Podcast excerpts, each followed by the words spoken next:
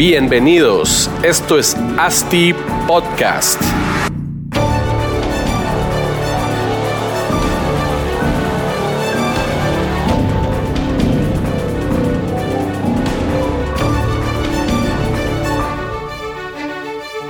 Bueno, bienvenidos al episodio número 9 de ASTI Podcast. Quiero presentarles el día de hoy. Está con nosotros Juan Antonio Mazariegos, es abogado, socio fundador del bufete Alegalis. Juan Antonio se especializa en áreas como el derecho inmobiliario y el derecho asociado a la generación de energía. También es fundador, socio y director de empresas en distintas industrias como la inmobiliaria, financiera, farmacéutica, etc. Eh, Juan Antonio, ¿cómo estás? Muy bien, muy bien, Marcos, aquí encantado de estar con ustedes y por supuesto pues deseoso de conversar al respecto de, este tema que entiendo que es interesante para la industria. Claro, interesantísimo y muchas gracias por, por venir con nosotros. Pues que el día de hoy el, quisiera platicar contigo acerca de, pues hablamos de un tema importantísimo para la industria inmobiliaria y que en Guatemala siento yo que aún no ha terminado de despegar. Eh, es, el tema es la titularización de activos inmobiliarios y del por qué esto es una muy buena forma de incentivar la inversión en el país, ¿verdad? Entonces, para empezar, tal vez primero que nada, quisiera que nos explicaras eh, qué es la titularización de activos inmobiliarios. Ya, claro que sí. La titularización básicamente es que un ente regulador, en este caso una empresa titularizadora, por ejemplo, si existiera, o una calificadora de riesgo en un momento dado, pudiera establecer que determinados activos tienen un valor que puede ser transable en bolsa por ejemplo, que puede constituir un valor, que ese valor tiene una renta que es susceptible de servir de premio a la persona que como inversionista decida invertir en esta actividad. Ok, buenísimo. Creo que al, al final es emitir títulos sobre flujos que puede producir un negocio. Es correcto, Marcos, es una buena forma de describirlo.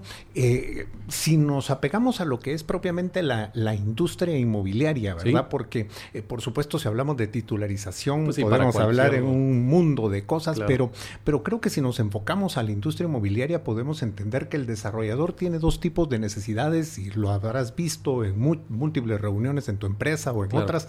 Me ha sucedido a mí también que siempre tenemos eh, dos necesidades básicas. Una, la necesidad de recursos financieros para el desarrollo, ¿verdad? Que en un momento dado podría ser que si de alguna manera imaginamos que podemos encapsular un proyecto pensando que tenemos la tierra o que tenemos una posibilidad de adquirir la tierra, tenemos eh, una licencia de construcción que sería tremendamente valioso como para agregar valor, eh, que tenemos eh, ya establecido cuáles van a ser los parámetros del modelo que, que vamos a desarrollar nuestro proyecto, pues podríamos en un momento dado empaquetarlo, llevarlo con una autoridad que esa autoridad, y es importante. Eso, no, no se trata de que uno se ponga a hacer eh, titularización inmobiliaria, porque la ley es muy clara en Guatemala, que es a través de la Bolsa Nacional de Valores, en donde se tiene que ser, realizar toda esa actividad.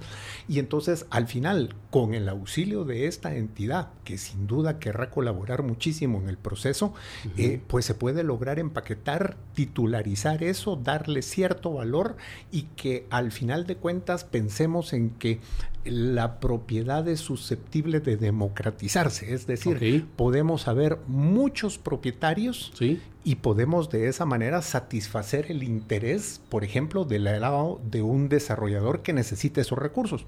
Otra posibilidad, ya pensando en otras de las cosas que el desarrollador no puede controlar, y creo que lo hemos vivido todos, al final de cuentas lo único que no es posible controlar es el mercado. Claro. Y entonces, si nosotros no podemos controlar el mercado, pero tenemos la posibilidad de transar títulos, por ejemplo, si lo pensamos eh, desde la perspectiva, por ejemplo, de un centro comercial. ¿Sí? Tengo la idea de desarrollar un centro comercial, tengo la capacidad de hacerlo, pero en lugar de vender los locales de uno en uno o no teniendo la posibilidad de accesar a un mercado porque el local es más caro que las posibilidades que tiene un cliente para adquirirlo, podría este cliente venir y adquirir una acción, un título de este centro comercial, un pedacito. No tiene que ser un local entero como tal. No puede ser, no tiene que ser un local entero como tal, entonces eso se adapta más a las capacidades de las personas y al final de cuentas podría significar la forma de vender ese desarrollo inmobiliario. Y ahora eh, yo tenía una duda con este, con este tema también porque no sé si, si va más acorde a los, a los proyectos patrimoniales que a los proyectos especulativos. Vamos a ver, yo creo que la titularización de activos inmobiliarios no puede dejar de lado lo que son los fondos de desarrollo inmobiliario o los fondos de administración inmobiliaria, ¿verdad? Entonces creo que ese es un parteaguas interesante que debemos de, de, de cara al auditorio pues conversar. Los fondos de desarrollo inmobiliario, como su nombre lo indica, es precisamente el obtener ese fondo, ese, ese capital para efecto de que se pueda desarrollar el, el, la redundancia, el producto, el desarrollo inmobiliario, ¿verdad? Eh, del lado de la parte patrimonial, eh, lo hemos visto mucho en países de Sudamérica que están más avanzados en temas de pensiones y de... Que hay muchos más eh, fondos que quieren invertir en este tipo de... Tienen mucho apetito, son tremendamente patrimonialistas. Sí, Precisamente, exacto. Exacto, he tenido la suerte de estar en Chile, en Colombia, viendo precisamente estos temas de, cómo se mueven los mercados inmobiliarios y cómo se mueven los... el mercado de capitales. ¿eh? El mercado de capitales enfocado en desarrollo inmobiliario y es tremendamente interesante porque entonces es un mercado del cual hoy no disfrutamos en Guatemala. Y eso hace que, que la economía dice dispare si tuviéramos esa posibilidad aquí, ¿verdad? Yo, yo creo que es un ganar-ganar completo, ¿verdad? Porque lo mencionabas antes, el Estado gana, ganan los desarrolladores, gana la gente que puede ser propietaria y que puede ser inversionista, eh, adquiriendo esas inversiones con una poca inversión. Ahora, mencionaste también que el tema de la titularización tiene que ser obligatoriamente por medio de la bolsa de valores. Eh, es correcto. Eh, ¿Qué es lo que hace falta entonces en Guatemala o qué necesitamos de la bolsa de valores para poder eh, iniciar este tema? vamos a ver, yo he estado, he tenido la suerte de estar en la Bolsa Nacional de Valores. Eh, he encontrado en ellos la colaboración y la apertura necesaria. Eh, sin duda ellos están interesados también en que se creen más activos en Guatemala que sean negociables en bolsa. Y entonces yo, yo creo que lo que hace falta es que comprendamos mejor qué es la figura y que se apegue a las necesidades que tenemos. Eh, te voy a poner un ejemplo concreto. Por ejemplo, si hay un grupo eh, financiero en Guatemala que tiene una desarrolladora inmobiliaria, probablemente para ellos es más barato acudir a su propio capital en necesidad de irse a pues. buscar eh, capital a la bolsa, ¿verdad? Que es una alternativa de financiamiento al final de cuentas. Lo que nosotros tenemos que tener claro es cuál es la diferencia entre una oferta pública y una oferta privada de valores.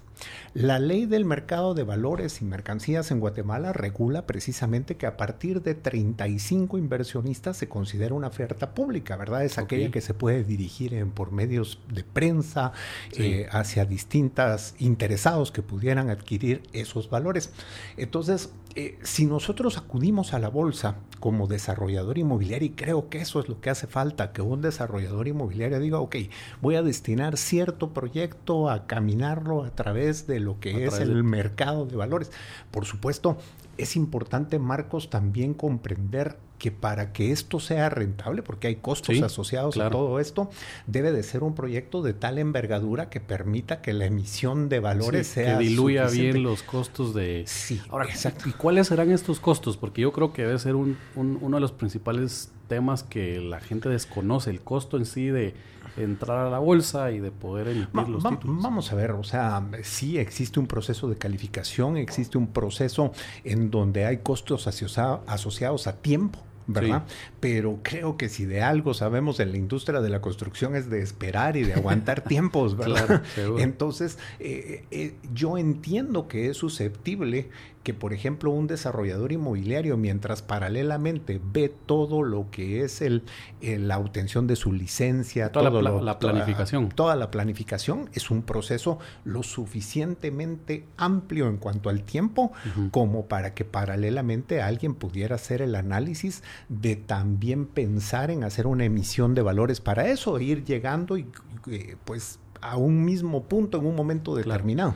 Ahora, este modelo que estás planteando ahorita sería de que siempre el, desarrollador debe inyectarle un poco de plata para el tema de planificación y a la hora de llegar a obtener la licencia, que pues actualmente el, modelo es igual, se trabaja con, capital propio hasta la licencia y de ahí va uno con un banco y dice tengo licencia, tengo ventas, etcétera, etcétera, dame, dame dinero para construir. En es este una alternativa, digamos. El modelo sería obviar al banco Mm, y meter a, lo, a, los. Vamos a ver, yo, yo, no creo que sean excluyentes necesariamente, ¿verdad? Porque eh, tú sabes que hay eh, una necesidad de capital privado en todo proyecto, ¿verdad? Y dependiendo de ese capital privado o el capital que se adquiera de la institución bancaria, eh, pues serán mejores o no las rentabilidades de los inversionistas, ¿verdad? Entonces, yo creo que no son excluyentes. Creo que lo que el desarrollador inmobiliario podría tener son alternativas distintas para poder llegar a ese mismo objetivo y dependiendo de su planificación financiera, pues optar por una u otra posibilidad. Lo que sí me parece importante es que en general debemos de entender que el tamaño, la dimensión del proyecto debería de ser de tal naturaleza para que lo que llegue a emisión en la bolsa sea lo suficientemente atractivo para que un agente de bolsa o los agentes de bolsa se dediquen a negociar todos esos títulos, porque no lo vas a hacer, por ejemplo, si un, un proyecto pequeño, ¿verdad? Tiene que tener una envergadura suficiente y esos proyectos de envergadura suficiente requerirán un financiamiento bancario también. O podría ser un pool de proyectos pequeños. Podría ser, eso es... una interesante posición, ¿verdad? O sea, allí eh, lo que tenemos que tener presente es que para efecto de manejar ofertas públicas tenemos que tener una transparencia transparencia total, ¿verdad? O sea, porque lo que hace el desarrollador inmobiliario, y pues tú estás en la industria, no me dejarás mentir, la industria de la construcción es tremendamente transparente, ¿verdad? O sea, es una, una industria muy limpia, todo el mundo paga los impuestos que tiene que pagar, nadie se mete a problemas de absolutamente nada, sino que todo hace las cosas de manera correcta. Y entonces creo que es una industria que es susceptible a tener ese estándar de transparencia necesario para poder hacer esas Sí, pues, ok. Hablando un poco de los proyectos patrimoniales que, se buscarían con este tipo de vehículos, siempre ha estado la, incógnita de que si es correcto emitir tu títulos sobre flujos proyectados a futuro, ¿verdad? Que no hay nada tangible el día de hoy y estamos emitiendo ya sobre algo que se va a empezar a, a, generar en dos años, tres años? Eh, es una excelente pregunta. Yo creo que eso va asociado sobre todo al concepto de inversión, ¿verdad? Si yo lo que voy a hacer es invertir, yo tengo que tener claro que si una palabra va asociada a la inversión es riesgo. Por supuesto, la otra es rentabilidad, ¿verdad? Y la diferencia entre una y otra hace la balanza necesaria para ver qué me gusta o qué, o qué no me gusta. En dónde pongo la plata. Exacto. ¿Verdad? Entonces yo creo que, que sí, sin duda tiene que haber confiabilidad y, y, ese aspecto que tocas ahora creo que también es importante de cara a las diferentes empresas desarrolladoras que hay en, dentro de la industria en Guatemala porque el estar cultivando un nombre, el estar cultivando una marca, eso les va a permitir tener la credibilidad al final de cuentas con el inversionista para decir, ah, es un proyecto de X, es un proyecto de Y, es un proyecto de Z. ya, sin indagar mucho puedo decir que confío en, ese grupo porque sé que han, supuesto han tenido una trayectoria de proyectos exitosos y no, no voy a tener mucho riesgo. Sé que ellos hacen todos los estudios de mercado necesarios, todos los estudios técnicos para, para, que el proyecto sea un éxito. Es correcto, Marcos. Y, mm, y, sobre este tema, ¿qué, ¿cuántas empresas crees que hay aquí que, lo, que lograrían eso el día de hoy? En el tema inmobiliario, ¿verdad? Sí, por supuesto. vamos a ver, yo, yo creo que tenemos dentro de la industria de la construcción en Guatemala jugadores muy importantes eh, sin duda, no, no creo que todos lo puedan hacer, no, porque sea imposible según sus calidades, sino que tal vez por las cualidades del proyecto, la ¿verdad? Que se quiera desarrollar. No todo el mundo hace proyectos de esas envergaduras tan grandes, eh, pero sí, sin duda, existen en Guatemala, eh, pueden hacerlo y creo que la invitación que podemos generar a través de, de una entrevista como esta es que la gente estudie más esas posibilidades que, analice, que se acerque a la bolsa de valores, porque yo creo que lo que va a encontrar es receptibilidad para tratar de, en conjunto, crear el mercado necesario para que esto sea posible. Buenísimo. Y también el tema que te quería preguntar, em, cuando una empresa entra a la bolsa de valores, tú mencionaste que había que crear una empresa titularizadora para generar esto. ¿Esto sería una empresa, eh, tiene que ser de cada desarrolladora o puede ser una, es una, e, Es una buena pregunta. Vamos a ver. Eh, cuando mencionaba que, es necesario que los desarrolladores se acerquen a la bolsa de valores, eh, ellos tienen a través de la ley del mercado de valores y mercancías, pues toda la normativa necesaria para estipular qué es lo que se necesita, los requisitos que se deben llenar para hacer una empresa que pueda eh, pues negociar en bolsa y demás. Yo no estoy diciendo que el desarrollador se transforme en uno de esos, porque ellos ya existen dentro de la bolsa. Aquí lo que el desarrollador debería de tener es la idea de construir una sociedad anónima, ¿verdad? En dentro de la cual pueda empaquetar todos esos activos que, que mencionamos hace un rato, ¿verdad? El tema de la tierra, el tema de la permisología, de todas las licencias, de lo que se necesite, que al final de cuentas, pues, tú lo sabes, pues, o sea, eso agrega tremendo valor a cada proyecto, ¿verdad? Sí, mitiga el riesgo del proyecto. Exactamente, porque ya son etapas concluidas que se puede demostrar ante un inversionista potencial que se han cumplido y que va a mitigar el riesgo, como bien lo indicas. Claro. Y a la hora de ¿Quién, ¿Quién, evalúa el riesgo de, estas inversiones? Vamos a ver, la evaluación final corresponde, por supuesto, al inversionista quien toma la decisión de invertir o no, ¿verdad? Porque si yo considero que una inversión no cumple las condiciones de riesgo que yo considero que debe de tener, pues simplemente no invierto.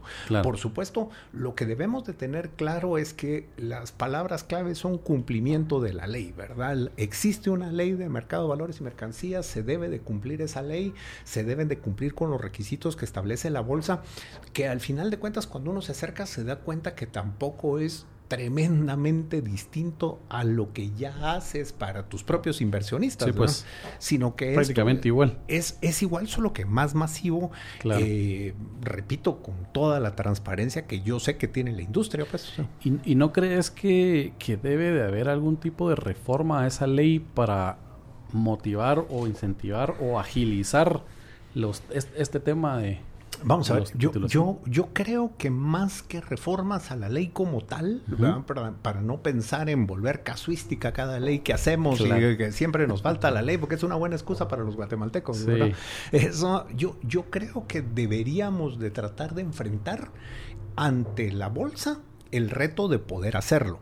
Eh, creo que sería tremendamente interesante motivar a que la bolsa y, por ejemplo, entidades como la Cámara de la Construcción o otras entidades gremiales que agrupan a la industria, pues pudieran relacionarse. Eh, podría montarse, por ejemplo, un taller en donde la bolsa nos ayudara a decir, mire muchachos, tienen que llenar tales condiciones, tales requisitos, cuáles son las características de un proyecto que puede llegar, porque al final esto se trata de que entre todos construyamos un mercado que hoy no existe, ¿verdad? Claro, y ese era uno de los, de los temas que tal vez como conclusiones que creo yo que, que nos adelantamos un poco al tema, pero es decir, ¿cuál sería la propuesta para lograr esto? O sea, juntar, ¿a quiénes tenemos que juntar? ¿Al, ¿A la bolsa de valores? A la bolsa de valores y a una entidad gremial que se me ocurre pudiera ser, por ejemplo, la Cámara de la Construcción. Cámara de la Construcción o la Asociación de Desarrolladores Inmobiliarios. La Asociación de Desarrolladores Inmobiliarios, por ejemplo, ¿verdad? Tal vez entre todos tendrían un peso más. Eh, yo creo que tendrían un peso y creo que lo que hay que empezar a disipar eh, es las dudas que hay al respecto y que seguramente vos y yo tenemos también, pues, porque son, son cosas que en Guatemala, a pesar de que existen y es importante eso.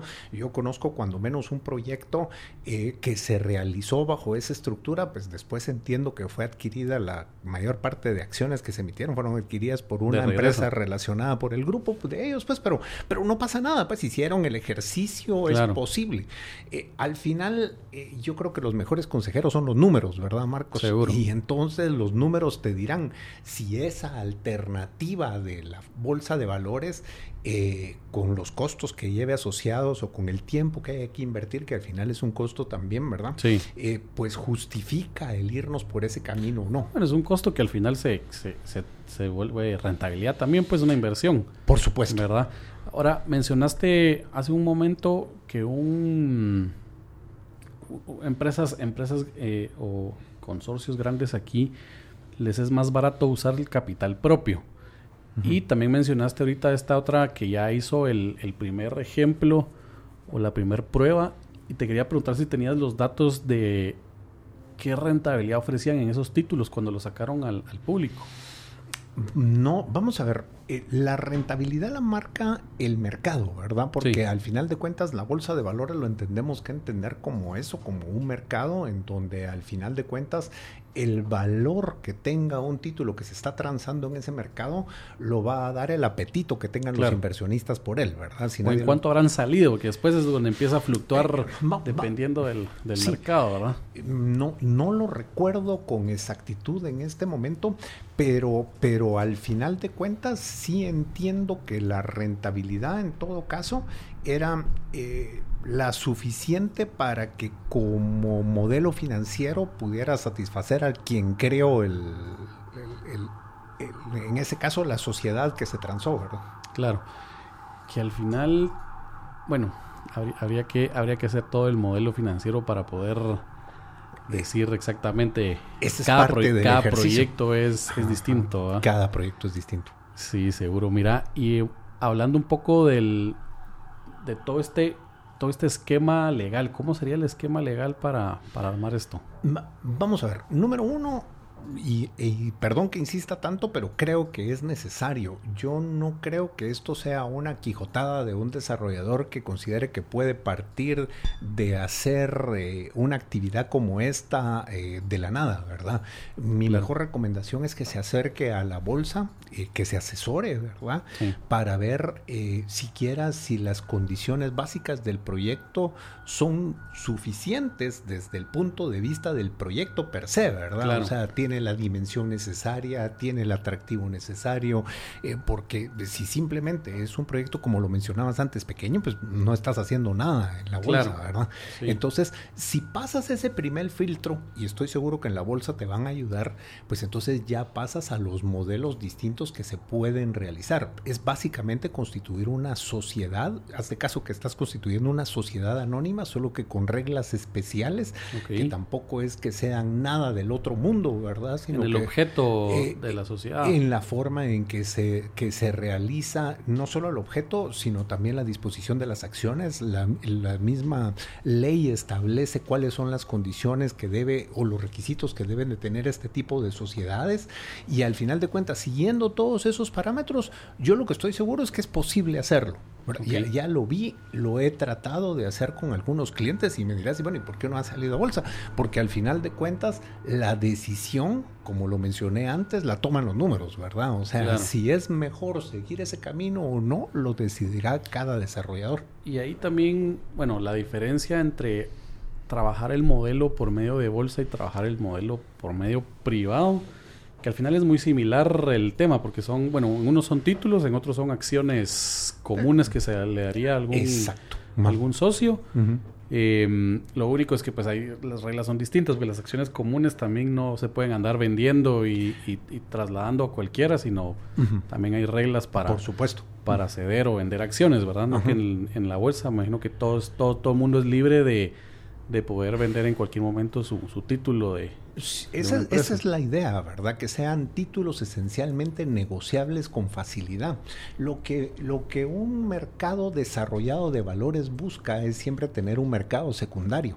No es suficiente con que se venda la primera emisión y ahí se acabó, sino que el mundo ideal de un mercado de valores es que al final eh, regreses y cuando tengas necesidad de plata para hacer algo, pues puedas colocar inmediatamente tus acciones porque hay un mercado secundario con apetito de absorberlas. Claro, están buscando. Yo creo que, ah, pues platicando ahorita contigo, se me viene a la mente que tal vez el mercado inmobiliario de Guatemala no es lo suficientemente grande como para ya meter, meter proyectos a, bolsa, ¿verdad? Porque mencionabas que los proyectos tienen que ser de, de cierto tipo de envergadura y proyectos en Guatemala pues grandes están contados con, vamos a ver pero pero pero pensemos qué es grande y qué es susceptible de, de, poderse empaquetar para venderse en bolsa. Eh, eh, hablemos de cantidad de capital necesario que quizás que es, un, es un marco que, que, pudiéramos hablar. Estamos hablando y, y, no dicho por mí sino dicho por uno de los ejecutivos de la bolsa que el proyecto debería de tener alrededor de 10 millones de dólares de emisión Ok. O sea, ya Ah, cuando bueno. lo cuantificas de esa manera, yo creo que el escenario de Sí, proyectos en Guatemala se, se abre bastante, Claro. ¿verdad? Ahora, eso, mm, por supuesto, mm, no estoy hablando, y como estás en el mercado, lo sabes, pues no es necesariamente lo suficiente como para concluir muchos de los proyectos que hoy por hoy hay en Guatemala, ¿verdad? Hay Claro. algunos que requieren más capital Sí, incluso. seguro, muchísimo más. Ajá. Y también hay bastantes que requieren muchísimo menos. Por eso también platicaba yo de la forma de hacer un pool, un pool de, proyectos eh, en el cual, pues al final de cuentas también se diversifica un poco el, el riesgo en que no solo estoy sacando títulos sobre un proyecto, sino a futuro, en... sino algo concreto, algo que ya es ladrillo.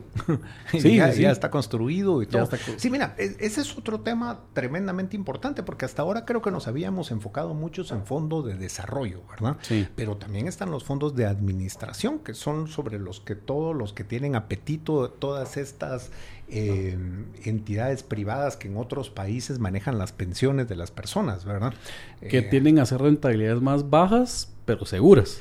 Correcto. Lo que pasa es que esas rentabilidades y esas estructuras que se buscan al final son, por ejemplo, les encantan las rentas inmobiliarias. Sí. ¿ah? Si tienes un edificio que va a rentar X en cantidad de apartamentos y demás, pues tú lo sabes, pues los riesgos, por ejemplo, de, de- de vacancia dentro del, Sí. del edificio se disminuye porque eres el propietario de Y te lo el compran edificio. cuando ya está estabilizado. Exactamente. ¿verdad? No al inicio que estás empezando a llenarlo. Esa- exacto, si eso lo, lo traspolamos a ejemplos, por ejemplo, un, un desarrollo de un centro comercial o de una plaza de conveniencia o cosas por el estilo, Sí. pues podrían ser mecanismos en donde permitan, y hay que verlo desde los dos ángulos, ¿verdad, Marcos? Desde el lado del inversionista, tener acceso a más capital, porque tú sabes que si tienes ese acceso, pues puedes hacer más proyectos, Claro. puedes hacer más en cosas lugar de hacer dos, haces cuatro. por ejemplo. Y también desde el lado del mercado, y eso no hay que perderlo de vista, al final de cuentas yo creo que Guatemala gana muchísimo si nos convertimos no solo en un país de muchos propietarios, sino también en un país de muchos inversionistas. ¿verdad? Claro. El Por- tema es mover la plata para crecer. Por supuesto, y como, como país y en lo individual cada persona, ¿verdad? Entonces, si les das esas oportunidades a la gente, yo creo que habría muchas personas interesadas en, en considerarse propietario de un pedacito de un centro comercial, de un pedacito de un edificio de apartamentos, de un pedacito de un edificio de oficinas, y al final de eso se trata, ¿verdad? En la Claro. medida que el mercado crece, yo creo que ganamos todos. Mira, y hablando un poco de los fondos de inversión, estos que están en pues, Estados Unidos, México y Sudamérica, que, que como mencionas son fondos de pensión que van directo a comprarte el proyecto estabilizado. Y en estos países, pues el modelo, el modelo financiero del desarrollador es completamente distinto, ¿verdad? Porque ya no es un proyecto eh, 100% especulativo, sino simplemente se desarrolla para rentarlo y venderlo al 100% a un... Es un proyecto hecho a la medida, por hecho ejemplo. a la medida. Ajá. ¿Qué es, ¿Qué es necesario en Guatemala o qué hace falta en Guatemala para que estos fondos, porque en fondos hay, hay N cantidad de fondos interesados en invertir, pero yo he estado con varios y, y uno les menciona Guatemala y Guatemala es... No, En, No. Latino- en Sudamérica es Colombia, Chile, Sí, eh, no, Perú. no. Eh, son mercados más desarrollados, ¿verdad? O sea, ¿Pero eh, crees que es por la magnitud del, del mercado? ¿O será por algún tema eh, fiscal o, o- o- o la certeza jurídica que hemos visto que aquí en Guate está un poco... vamos a ver. deriva. Yo, yo creo que las condiciones macroeconómicas del país en general gozamos de una tremenda estabilidad. A lo largo de muchos años hemos disfrutado de mucha estabilidad. ¿verdad? Y entonces creo que desde esa perspectiva deberíamos de ser un país de destino para inversión, Claro. eh, porque, porque hemos probado esa estabilidad. Eh, por supuesto, el, el tamaño de mercado importa, Sí. ¿verdad? Eh, pero para eso también tenemos que pensar que puede ser que se estén alineando los astros, como dicen, para efecto de que, de que estas cosas vayan mejorando. Por ejemplo, tenemos hoy por hoy ya con Honduras una, una total apertura de fronteras. ¿verdad? Prácticamente Guatemala y Honduras somos un mismo país de temas eh, de- de Transaccionales, transacciones, libertad de comercio de personas y de, de tránsito de personas. El Salvador se está sumando. Pudiera ser que Centroamérica como un todo, si logramos ver que, que, que esos beneficios tributarios, esa apertura de fronteras se traslade a la industria de la construcción, pudiera ser que se convirtiera más interesante no solo lo que se le denomina el Triángulo Norte, sino el resto de Centroamérica y ser un destino de inversión. Yo creo que el inversionista extranjero, al final de cuentas, cuando voltea a ver a los países como los que mencionaste, están pensando sobre todo en el tamaño del mercado. Claro. Si vas a México, sabes... que no topa. No topa, siguen haciendo oficinas, siguen haciendo viviendas, siguen haciendo comerciales. Y... Sí. Sí, Colombia está lleno de banderas de desarrolladores, porque acá como le ponen banderas a todo, ¿verdad? O sea, está de todos los colores, pues ejemplificando la cantidad de desarrollo. Chile no se diga, ¿verdad? o pues. sea, son mercados más grandes que el nuestro, que creo que por ahí pasa. Eh, en la medida que nosotros vayamos como industria inmobiliaria, eh, pues... Eh, creando los primeros ejemplos alrededor de esto y por eso yo, yo creo que esa visión que tenías de qué debemos de hacer, quiénes se deben de juntar para hacerlo, es algo lo que le deberían de dar seguimiento, ¿verdad? Claro. O sea, o le deberíamos de dar seguimiento todos al final, es, es buscar que esos jugadores eh, se reúnan, que, que piensen en la posibilidad de volvernos como un objetivo eh, al final de inversión de, de entidades extranjeras o del mismo guatemalteco, porque yo insisto, pues, o sea, e, es, importante que democraticemos esa inversión, ¿verdad? Que haya más gente que invierta. Seguro. Mira, y hablando un poco de eh, los títulos como tal, yo desconozco y creo que mucha gente desconoce también si tiene algún efecto impositivo la, la renta de estos Vamos a ver, las sociedades que generan los títulos como tal tienen obligaciones fiscales como tiene cualquier otra entidad, ¿verdad? La sociedad tiene que pagar lo que tenga que pagar de conformidad con la ley, eso está bien. Lo que es la rentabilidad, al final de cuentas, se habla mucho de la rentabilidad neta o la rentabilidad después de impuestos, ¿verdad? Entonces creo que eso es lo que marca al final de cuentas. Estás acostumbrado, vives dentro de la industria inmobiliaria y entonces conoces las rentabilidades que se van dando dentro de eso, ¿verdad? Son las mismas que al final tendría cualquier inversionista que dentro de un desarrollo eh, va a estar apostándole en una mesa donde solo hayan cuatro o hayan cuatro mil. Seguro. Mi pregunta iba más a que yo compro un título, o sea, compro un título que hoy me costó 10 y mañana lo vendí en 20. O sea, la, la SA del desarrollo ya en su momento pagó el impuesto de eh, la transacción puramente de la acción, dices tú. Las transacciones de acciones están exentas de pago de impuestos en Guatemala. Ok. Eso es importante. sí, eso es importante. Si, por ejemplo, si ya vamos a hilar fino, por ejemplo, hay obligación de ganancia de capital en el caso de ganancia de si tuviste una, una rentabilidad en función de esa venta y otras cosas. Ah, ok. Eh, o sea, sí hay... Aplica exactamente lo mismo para ah, efectos de la dividendo normal. Para efectos de los dividendos como que fuera un dividendo normal para la transacción de las acciones, como que fuera una transacción normal, porque están exentas de pago de impuestos, pero para no decirte una cosa que no sea completamente cierta, también tienes que fijarte en tus otras obligaciones tributarias, como por ejemplo el pago del impuesto sobre la renta en el caso de que se genere una ganancia. Sí, pues. Y tal vez eh, un tema importante también que quería tocar era cuando ya está por medio de bolsa algún proyecto. ¿Qué rol juega la CIV y la IBE en este, en este tema? ¿Quiénes pueden comprar estos títulos? ¿Cómo se aseguran que no sea...? Vamos a ver, eh, las reglas que se establecen para cualquier emisión pública son reglas todavía adicionales a las que se tienen eh, como de cumplimiento obligatorio cualquier entidad.